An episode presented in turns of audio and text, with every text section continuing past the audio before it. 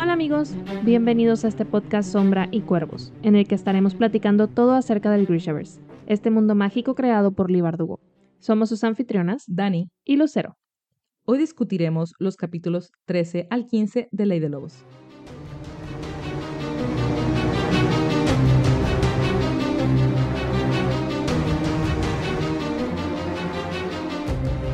Nuevamente bienvenidos y gracias por acompañarnos en esta nueva emisión, que es nuestra quinta sesión discutiendo Ley de Lobos, el último libro de Grishaverse hasta ahora. Como siempre lo decimos, cada bloque es un montón de emociones. En este caso, creo que estuvo un poco más tranquilo, por lo menos el primer capítulo fueron no plot twist, no hubo nada de plot twist en el primer, este, en, en el de Nina, solo algunas Revelaciones. revelaciones ahí pequeñitas, pero ya el de Soya y el de Nikolai estuvieron intensos, sobre todo el de Soya. Sobre todo el de Soya, sí, sí, sí, definitivamente ese encuentro ya con, con el oscuro y, y con Alina me dio tanto gusto volverla a ver, Sí. pero sí, ya, ya llegaremos a platicar acerca de eso. Así que comencemos con el capítulo 13 desde el punto de vista de Nina. Habíamos dejado a Nina discutiendo, bueno, hablando con la reina. ¿cómo- ¿Cuál era el nombre de la reina? Lo olvidé. Ay, no, no me acuerdo tampoco. Ágate, Ágate. ¿Ágate? No me acuerdo. Algo así. Bueno, habla con la reina y la convence, ¿no? Que tiene este don de, de Jed, Profecía. de profecía una cosa así muy intensa. Y ahora ya se tiene que encontrar con los Brown, ¿no? Con todas estas, contarles lo que le pasó con la reina. Y vemos a un Brown bastante como convencido, ¿no? De, bueno, tal vez poniendo un poquito de duda, pero le creyó lo que Nina le dijo de que sí, van a ir a la aldea y todo va a estar bien. Yo espero de verdad que sí se esté tragando esa historia porque yo la verdad sigo con mis dudas de si no está como siguiéndole la corriente. O sea, me da mucho pendiente, ¿no? Lo discutíamos hace ya un par de episodios de que en realidad sí sospeche de ella y le esté soltando como que información falsa para poder como pues atraparla, ¿no? En, en la jugada. Entonces sí, sí me preocupa todo lo que hace Brom, lo veo con doble intención, entonces no, no sé, no sé, pero bueno, aquí por lo menos pareciera, ¿no? Que, que de momento quiere protegerla si es que, o sea, como que estar preparado, ¿no? En caso de que fueran a encontrar algo que no cuadre en la aldea, pero aparentemente tienen todo controlado del lado de Nina. Sí, todo lo que hace Brom lo, ve- lo vemos con doble intención porque así juega él. Juega siempre, siempre juega chueco. Y aparte ya es un soldado experimentado, o sea, no es como que sea un novato al que se le puedan pasar este tipo de cosas. Y digo, pues Nina también, pero Brom le lleva años de experiencia, entonces sí, sí hay que irnos con cuidado, creo yo. Y sí, fíjate que ahorita que, que mencionas la experiencia, es algo que sentí en este bloque o en este capítulo, eh, mucha inocencia de parte de Nina y de Hane. Esta parte, más adelante, ¿no? Que, que hablan sobre poder como ayudar al príncipe para que se convierta en un, en un buen rey. Se me hizo muy idealista. Muy idealista, sí. Y digo, wow, que no, no tal vez no inocencia, pero como ingenuidad de pensar que todo es posible. Digo, a lo mejor sí, a lo mejor el rey, el príncipe se convierte en un buen rey, pero aquí entra esta duda también que nos mete Brom cuando dice que se ha convertido el príncipe en alguien caprichoso, impredecible, que no lo hemos visto así hasta ahorita. Incluso el encuentro que tienen es bastante Tranquilo. tranquilo.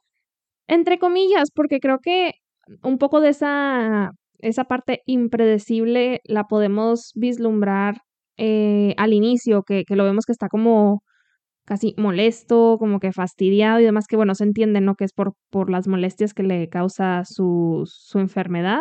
Pero creo que, creo que de ahí pueden venir, ¿no? Como que a lo mejor cambios bruscos de humor y que esos mismos cambios de humor pues hagan que tome decisiones o de órdenes disparatadas. Entonces, creo que pudiera venir de, de por ahí. Pero sí, creo que pues hemos visto muy poquito, entonces habrá que ver si, si Brom se refiere como que a ese tipo de cositas o, hay algo más detrás como más, más drástico. Hay que esperar a ver, porque hasta ahorita que es lo que tenemos es ese encuentro que tienen eh, Hane y Nina, donde llega Demidop, que me encantó cómo convencen a, a Rasmus de sí, es que es como que tiene una fascinación por él y Es una fan. es una fangirl básicamente y lo convencen. Demidop se, se presenta y es, es muy interesante, ¿no? Cómo funciona la, la dinámica entre una entre Rasmus y, y Demidop, pero la otra la forma en que Rasmus, perdón, Demidop le da como que toda la, como los honores a Hane y como que a Mila de que, ah, Hola. Existes, sirviente. Sí, sí, sí, sí, de hecho.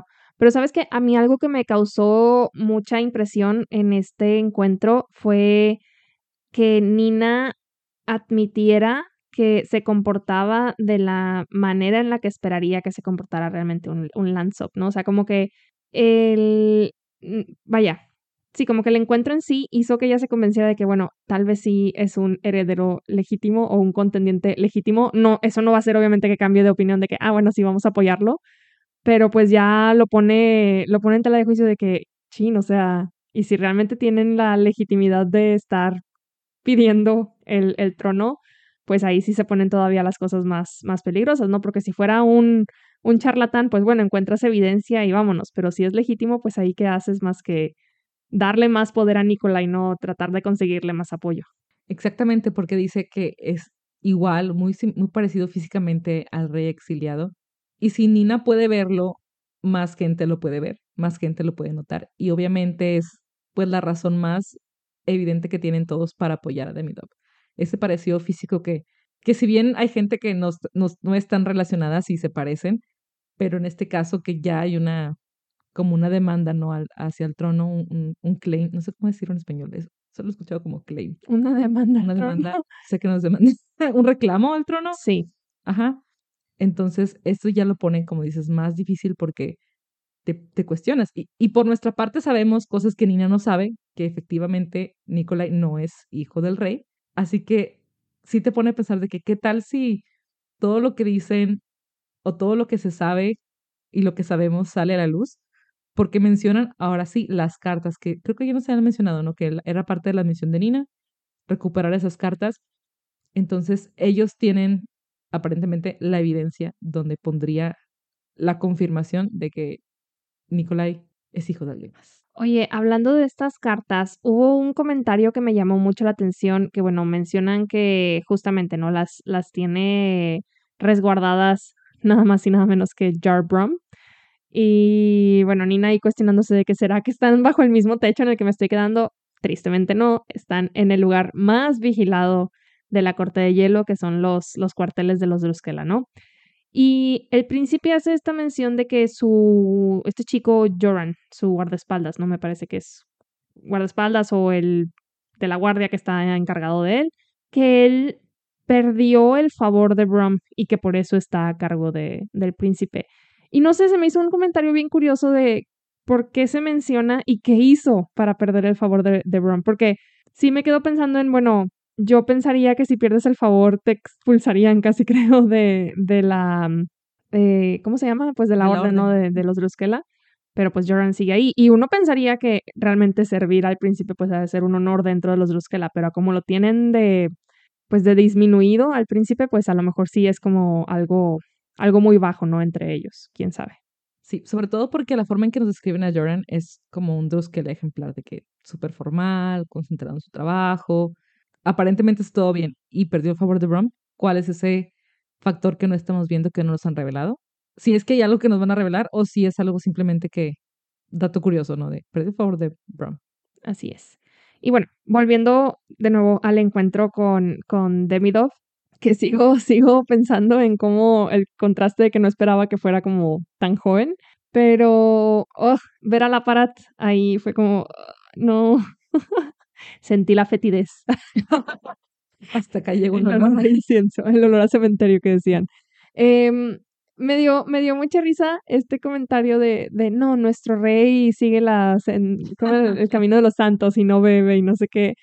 Y que, que, Rasmus fuera quien hiciera la mención de que acaso no uno de sus de los santos es el, el santo de la cerveza, que bueno, no es un santo no ya sabemos que San Emerens pues no es de, de Rapka, pero esto despierta la curiosidad del aparato, ¿no? De que, o sea, como tú en Fierda conoces acerca de, de, de los santos en general, ¿no? Cuando se supone que pues no existe esta veneración que está prohibida y hacen, hace como este comentario, ¿no?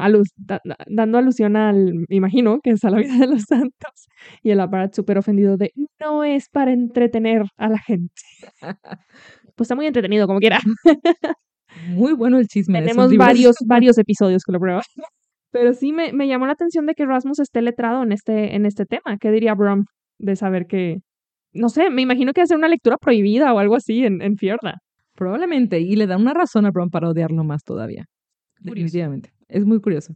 Y otra cosa que se me hizo así como interesante es que ya empiezan a hablar de, es que cada vez hay santos nuevos de que cada semana y no sé qué, y mencionan a Soya, y mencionan a Lina. Tu suscripción de esta semana es Soya Nacialensky. La cajita no de suscripción. Pero bueno. Y mencionan al santo sin estrellas, mencionan al oscuro. Y creo que es la única cosa en la que se puede coincidir con el Aparat de sí, el Santo Sin Oscuro, de que ese grupo. El Santo Sin Oscuro. Ah, perdón. el Santo Sin Estrellas. Lo siento. ¿Me entendieron? Sí, sí, se entendió. ya no es el oscuro técnicamente. Técnicamente ya no lo es. Entonces, creo que aquí sí coincidimos con él de que este, esta secta, ¿no? Este, esta facción que se generó, pues realmente no tienen el objetivo normal, ¿no? De una veneración hacia los santos, de que sean unos devotos que simplemente muestran este, este afecto o esta devoción en particular de una manera calmada, sino que tienen otros propósitos que tal vez algunos estén completamente conscientes de lo que van a causar y otros no, me imagino, pero sí sabemos que son ahí medio revoltosillos. Intensos. sí, sí, sí. Pues bueno, no creímos estar de acuerdo con el apparat, pero enos aquí. Habrá que ver qué pasa con él. Temo, temo por Nina. Aunque sé que no la va a poder reconocer porque, bueno, creo que nunca tuvimos un encuentro entre ellos en los libros que llevamos hasta ahorita, pero supongo que fuera de cámaras en algún momento se cruzaron dentro de el, el pequeño palacio, ¿no? Entonces, que se cuide, que se cuide. Y pues nada, ahora Nina se da cuenta de que nuevamente tiene que tener un plan para entrar a la corte de hielo. Me encanta cada vez que hacen alusión a, las, a los eventos de ese cuervos de no, hubo una una brecha en la seguridad y se abrió un hueco y no sé qué, y ni así, jiji, por dentro, ¿no? No me digas. Ay, no, en serio. qué emoción. pero, pero hacen, hacen otra vez mención sobre este, me parece que sí es algo que llegamos a ver, ¿no? Ah, sí, justo, que, que Metallas y Casa habían hecho uso de este como pasadizo, pero pues que únicamente se, se tiene acceso durante la noche de la, ¿cómo se llama? De Grinjala. Grinjala. Entonces, pues nada, se las va a tener que ingeniar. ingeniar. Ay, disculpen, ya no puedo pronunciar esa palabra. Este, y, y, tenemos esto que no, no recordaba que iban a ir a una especie de cacería. Y, y cada que, ay no, yo me quería zafar. Pobrecita, pero ni modo, todo sea por ayudar a Nikolai a que sea, a que continúe siendo el gran rey de Ravka. Y con eso cerramos este capítulo y continuamos con el de Soya, que como ya decíamos, es el que tiene como el plot twist más grande. Ya sabíamos que esto no iba a traer nada bueno. Les hicimos una pequeña encuesta por ahí en Spotify y la mayoría votó de que obviamente iba a ser un engaño, pero no, no me acordaba de esto, la segunda lectura, y no me acordaba para nada que esto pasaba. Yo nada más recordaba que se reunía con, con Alina, o sea, porque recordaba ver a Alina, eh, pero sí, no, tampoco recordaba como que el final del, del, del episodio, iba a decir, del capítulo, entonces, sí, también me, me sacó de onda. Sobre todo porque es literal las últimas líneas. O sea, es como que lo último que pasa y ¡pum! Ya, se acabó el capítulo. Y es como que, oh no. Ahora tendremos que esperar. Así es. Y vemos a una Soya antes de llegar con Alina luchando, ¿no? Tratando de convencerse de es que no tiene su poder. Y creo que más de, bueno, aparte de que no tiene su poder, este poder de invocar las sombras, creo que el pensar de que ya no tiene poder sobre mí. Mm, tratar de conversarse de, pues, esta persona ya no figura, ya murió, ya enterré este asunto, ya quemé este asunto en la hoguera, ya no tiene nada sobre mí, ya soy poderosa, literalmente mujer empoderada. Entonces, esta lucha que tienen y la conversación me perturbó, me molestó, pero nos deja ver bastante de la mente del oscuro, porque en la trilogía no sabíamos tantas cosas, porque muchas de las cosas que nos decía eran manipulación para Lina. Entonces, ver que está viendo a Soya como su igual, que pueden hablar en otros términos, sí nos revela sus ideas pues bastante torcidas sobre el poder y cómo los Grishas deben, no sé, estar arriba de la cadena, básicamente. Cadena alimenticia. Sí. Oye, pero el descaro que tiene de o sea, abiertamente está admitiendo de que no regresé a la vida para quedarme sin poderes. O sea, yo lo que vengo a hacer, a lo que yo venía, como el meme, este, o sea, sí, que, que busca pues recuperar sus poderes y pues ahora Dios después de hacer, porque lo admite abiertamente de que pues yo soy el que merece tener el poder, no el Nikolai Lanzov ni ustedes, que no sé qué, o sea, se lo admite abiertamente a Lina. Y es como que, amigo, estás encadenado. no tienes voz, voz ni voto en este momento, pero bueno, se las arregla de alguna forma. Y, y me llamó la atención que supo o asumió, ¿no? Lo del ataque a Soya. Yo también me saqué de onda con eso. O sea, sigo sin, como que ya lo volví a leer y no termino de entender cómo, cómo asumió o será que sabía algo de antemano. Ajá, ahora pienso, ¿estará trabajando con el aparat y será que el aparat solamente dice, no, esos son unos, unos villanillos, ¿no? Que andan por ahí y que realmente lo está apoyando. Digo, del aparat se puede esperar lo que sea. Estoy de acuerdo, pero ¿a través de quién? Porque, o sea, no, el aparat no está aquí, entonces tiene que tener algún informante y pues los únicos que tienen acceso son Cuadro Chico y los Soldat Sol que están encargados de vigilarlo. Entonces, eso indicaría que alguno de esos soldados del sol está traicionando a pues a Nikolai, a Soya, a Alina, que le dio sus poderes. Entonces sí sería muy triste. Sería muy triste. Oye, y ahorita que decías Soldat Sol, me acordé de algo que te mandé un mensajito en la semana. Sí. De este, mm, creo que no está aquí en... no, es hasta el de Nikolai, Vladim Oswald. Ah, sí, bueno, sí, es cierto, ese es el siguiente. Ok, luego lo comento. Ahorita hablamos. sí, sí, sí. Pero, pero sí, volviendo al, al capítulo acá de, de Soya, fíjate que me, me gustó mucho.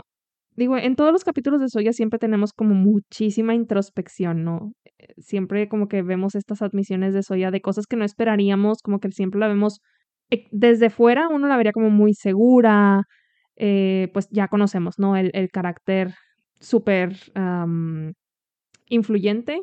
No, esa no es la palabra que busco, pero bueno, creo que entienden, de, Soya, ¿no?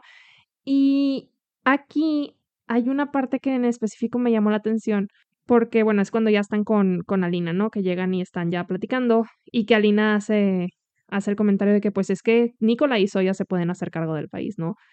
Y, y, dice, e, ella se encargó sola de levantar al segundo ejército, Nicolai los ha unificado, etcétera y que Soya dice que para ella significaba muchísimo escuchar a Lina diciendo esas palabras, porque aunque había aceptado hacerse cargo, o sea, ser parte del triunvirato y hacerse cargo del segundo ejército, pues siempre existía como esa duda de, ¿y si no estoy haciendo un buen trabajo? Y yo dije, no te pases con ese síndrome de impostor, o sea, si la increíble y magnánima Soya Nacielensky la tiene, que nos deja a los meros mortales, pero si ella puede, yo también, así que se me hizo, se me hizo padrísimo como que tener ese, ese pequeño dato, esa pequeña introspección y fue de, tú dale, estás haciendo un excelente trabajo. Sí, creo que no tengo nada más que decir sobre ese punto porque es cierto.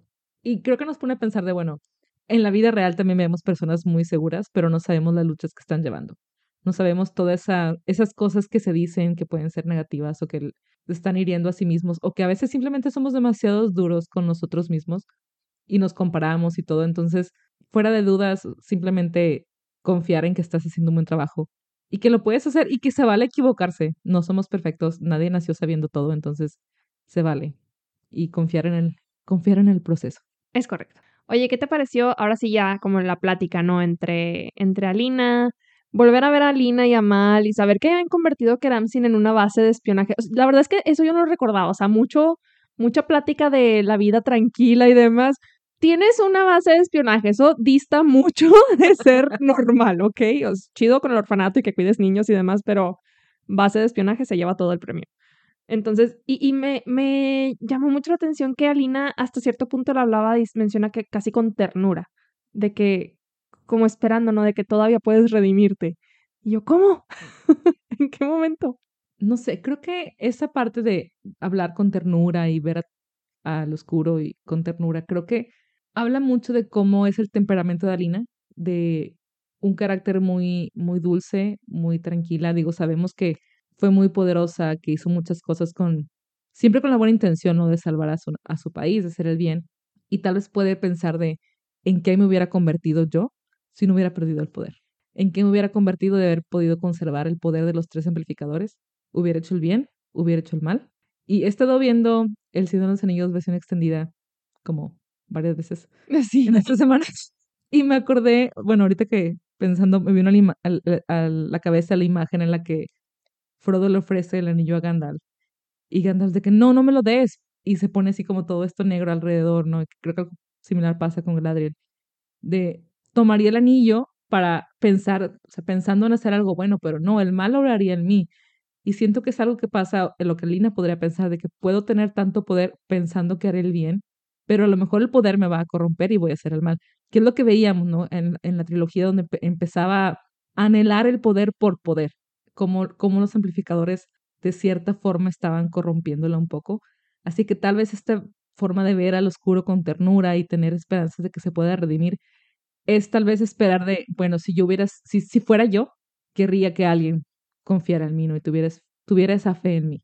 Sí, puede ser, porque de hecho, justo se hizo, mm, o sea, en esta parte de la plática en la que ella dice, ¿no? De que a mí el poder, o sea, yo no lo sacrifiqué, me lo quitaron por sucumbir a esta, a esta misma avaricia, ¿no? Que tenías tú. Y recuerdo que cuando el libro recién salió, se dio un debate enorme acerca de estas líneas, justamente que llega el oscuro y le dice que se ve diferente o algo por el estilo, y que ella le dice, porque estoy feliz, o sea, nunca me habías visto así. Y sí me acuerdo que en el fandom se armó todo un debate de cómo si en los primeros libros ella le decía mal, que estaba súper contenta y demás. Y yo digo, bueno, o sea, entiendo porque pues ahorita en esos momentos ella todavía estaba, a lo mejor no, no ya tan bajo la influencia porque ya era como cuando ya se había dado cuenta de lo que el oscuro o, bueno, lo que todavía, lo, que lo había manipulado durante su estancia en el, en el pequeño palacio, pero no había tenido oportunidad de experimentar algo más, ¿no? Como que a lo mejor su versión de felicidad pues se basó en eso, ese corto tiempo que, vivió en el pequeño palacio, en el que, como veíamos en la serie, de que pues realmente se llegó a sentir valorada, se llegó a sentir eh, apreciada, ¿no? A base de mentiras y lo que quieras, pero pues el sentimiento no deja de ser real. Y eventualmente, pues cuando sopesas contra las mentiras y la manipulación, pues ese sentimiento se va desvaneciendo y lo que tiene ahorita con Mal, pues es genuino. Entonces, sí, sí recuerdo que se armó súper, súper debate. Yo dije, pues yo a la línea de ahorita la veo muy genuina, la veo muy contenta, la veo muy tranquila. Entonces, me agrada, me agrada que hayamos podido verla y sigo, base de espionaje. Ellos siguen ahí metidos en la lucha. Sí, no me acordaba de ese debate que, que mencionas, pero sí es cierto, a pesar de que Alina pudiera estar, como dices, contenta, sentir ese orgullo, ¿no? De estar haciendo algo, algo bien, sentirse valorada. Al final de cuentas, ella tenía este pesar con, de que mal no la, no la buscaba, no estaba ahí, imaginándose muchas cosas. Aunque pudiera tener cierta, cierta alegría, a lo mejor no tenía esa plenitud que puede experimentar ahora que tiene la vida que hasta cierto punto siempre quiso, una vida tranquila, tal vez no exactamente como se lo imaginaba, porque nada nunca lo es, pero sí por lo menos donde ya, ya tiene libertad de tomar decisiones, de estar con alguien que la valora y la ama así como, como es, y que puede seguir contribuyendo para el bien de su país, que es algo que también ella siempre buscó hacer. Entonces, y ver también lo que tienes habilidades, no nada más ese gran poder, sino tienes otras habilidades de las que puedes aportar al mundo, no nada más esa única cosa por la que todos te aplauden, sino que hay muchas cosas, porque al final de cuentas, no somos, o sea, nuestra identidad no es una sola cosa, es la suma de muchas cosas. Y eso es como que lo que realmente da esa plenitud. Y me da gusto por Alina. Me gusta verla feliz. A mí también. Pero me deja muy intrigada al final de este capítulo porque, bueno, me, me causó un shock tremendo que Yuri lograra como resurgir por un segundo casi para avisarles que, bueno, no se pudo hacer mucho al respecto. Pero no sé, pienso en qué, qué tan complicado es para Yuri como el poder retomar control de su cuerpo. O sea, qué condiciones tienen que estar pasando si el oscuro tiene que estar eh, concentrado en algo más como para que él pueda como aprovechar la oportunidad. Me acuerdo un poco de en Full Metal Alchemist justamente hay una dinámica similar en la que un homúnculo toma el cuerpo de un príncipe y el príncipe está todo el tiempo consciente dentro de él, como que su conciencia, ¿no? Y hay momentos muy breves en los que logra como que tomar control de su cuerpo y justamente avisarles de cosas que va a hacer y demás. Entonces se me hizo una dinámica bastante similar, pero pues nada, nos dejan con la intriga de qué va a pasar porque solo se ve que el que se ve el seleno, que el oscuro agarra a Lina, la, la alcanza a tocar y de pronto sombras por todos lados. Y ya, es lo único que nos dicen. Entonces, estoy intrigada. No sé si ya con eso el oscuro va a lograr retomar su poder, si será el fin de Yuri no sé, no sé, ya, ya quiero seguir leyendo para saber qué onda. No creo que Yuri se vaya por completo. Yo creo que estará ahí como quiera. Siento que es una, dinámica muy similar a la que tiene Nikolai con el monstruo. Es como la versión donde el monstruo gana. Mm, puede ser. Es Nikolai, algo parecido. Sí, sí, sí. Entonces, no lo sé. Quiero pensar que sigue ahí porque sería interesante ver que pudiera resurgir precisamente para advertir. Sobre todo si tiene esta conexión donde puede ver como la plenitud de los pensamientos del oscuro y tal vez ya no está de acuerdo con él y por eso les trató de advertir. Mm, Se me hizo tan, o sea, cuando llegamos a esa parte del capítulo me sentí tan envuelta en Harry Potter y cuando podía ver los pensamientos de Voldemort y demás. Ajá. Dije, "Oh, están conectados. Pues más o menos, por lo que vimos en el siguiente capítulo con Nikolai, hay una conexión ahí medio interesante. Pero algo que me llamó la atención de este punto fue que tomó las manos de Alina y Mal, las manos entrelazadas de Alina y Mal. Entonces, ¿habrá todavía como vestigios del poder del amplificador el, el mal todavía? No sé, según yo eso se acabó cuando, cuando lo sacrificaron, Según yo también, pero digo, no nos dirían este punto si no fuera relevante. como más específico, es ¿no? muy A- específico. al entrelazado. O nos quieren desviar la atención de algo. O no sé, No lo sé. Tres capítulos más para saberlo, creo. más o menos. Y bueno, así dejamos a Soya, Alina, Mal, Misha y el cuerpo de Yuri. Y el cuerpo de Yuri. y entramos al capítulo de Nikolai, que por fin, híjoles, no, es que se la bañan. Mm, Recuerdo, o sea, después de haber leído el capítulo otra vez, recuerdo el, la impresión y, y el, la sorpresa que me llevé la primera vez que lo leí cuando me di cuenta de que la boda no era de Nikolai. Y volví a sentir la misma, la misma sensación esta vez porque recordaba que, que Jenny y David tenían su boda. Pero no sé por qué estaba con que, no, o sea, no sé, en mi cabeza el, el escenario era Nikolai y Eri sí se iban a casar, pero a la mera hora deciden que no, y es de que, bueno, no desaprovechemos la boda. Algo así como en el diario de la princesa. Oh, mamá mía. Ajá, entonces, no, pues no, no pasó. No recordaba ni de lejos lo de que ya habían mandado a Eri a, a Shuhan otra vez. O sea, nada, nada de nada. Y Nikolai con su traje, todo, o sea, te hacen, te dan toda la finta de que realmente se va a casar. Y luego nada, aquellos caminando por el altar. Obviamente me encanta que, que pueda tener como su momento feliz y, y romántico y su boda hecha y derecha. Qué random que se hayan ido a casar a Ketterdam. Es como que, ah, sí, se fueron a Las Vegas. O sea, ¿qué, fueron a hacer a casarse en Ketterdam? Es el equivalente, no lo había Sí, sí, pensado. sí, o sea, fue como que, ah, bueno, no, no hay capilla aquí en Rapka, vámonos a Ketterdam.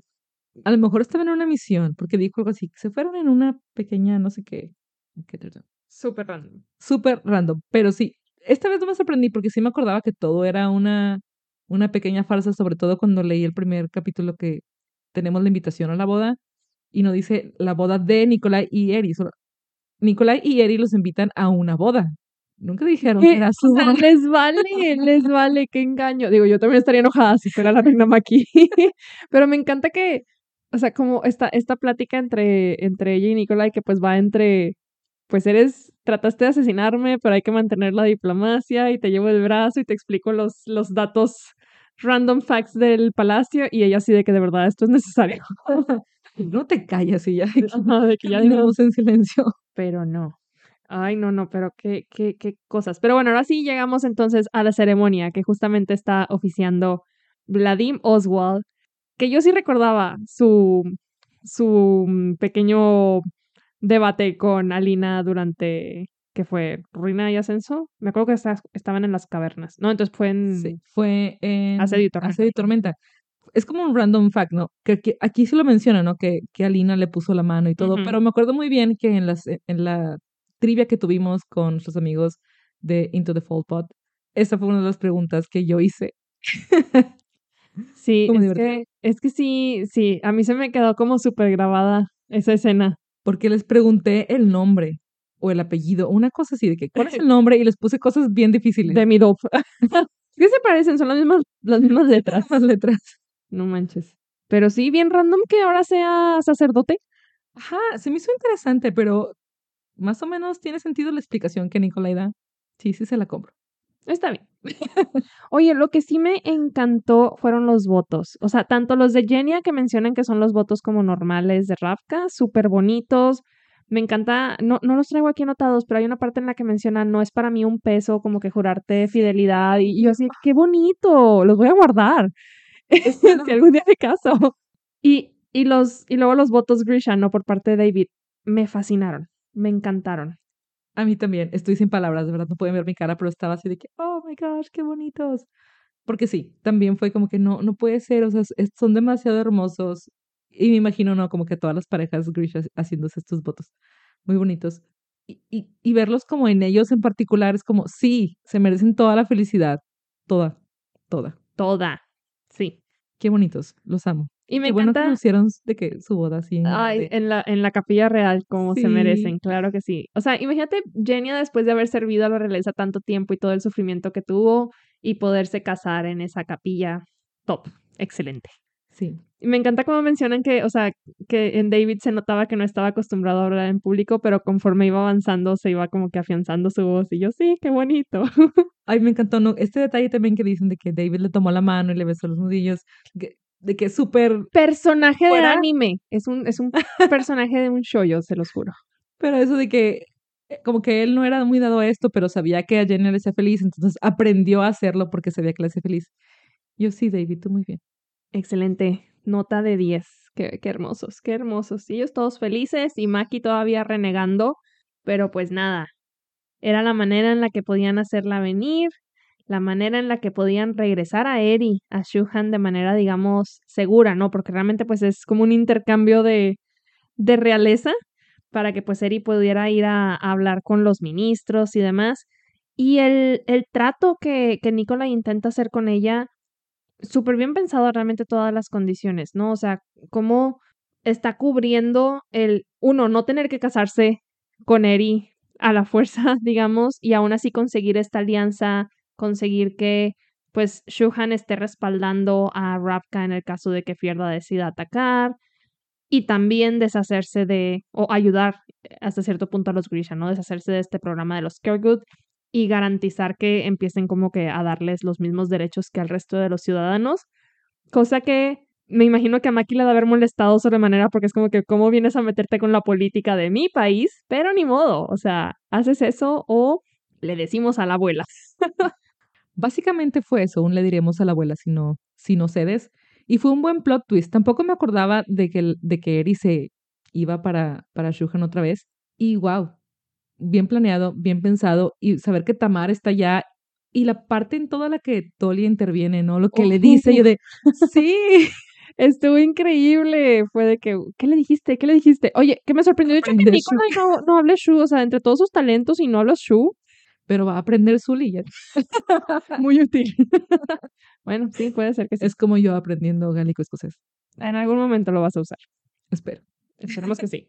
Y bueno, ahora sí en el punto que mencionábamos que teníamos una conexión ahí muy interesante es donde Nicolai está así casual y de repente siente a su demonio, dice, aullar.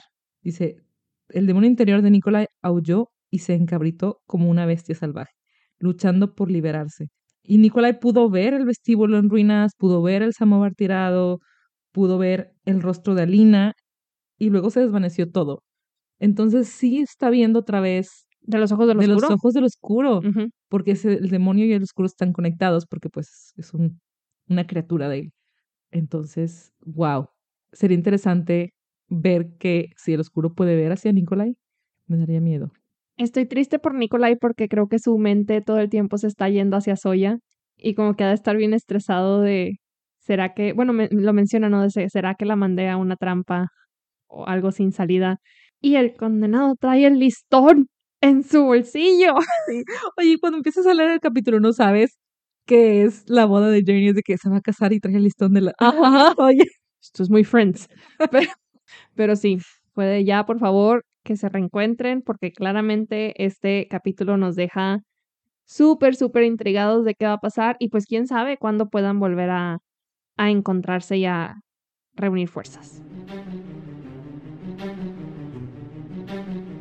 y eso es todo por esta semana. Muchas gracias por acompañarnos y los esperamos a la próxima donde estaremos discutiendo los capítulos del 16 al 18 de Ley de Lobos. Y sin más por el momento nos despedimos, sin llantos. Sin funerales.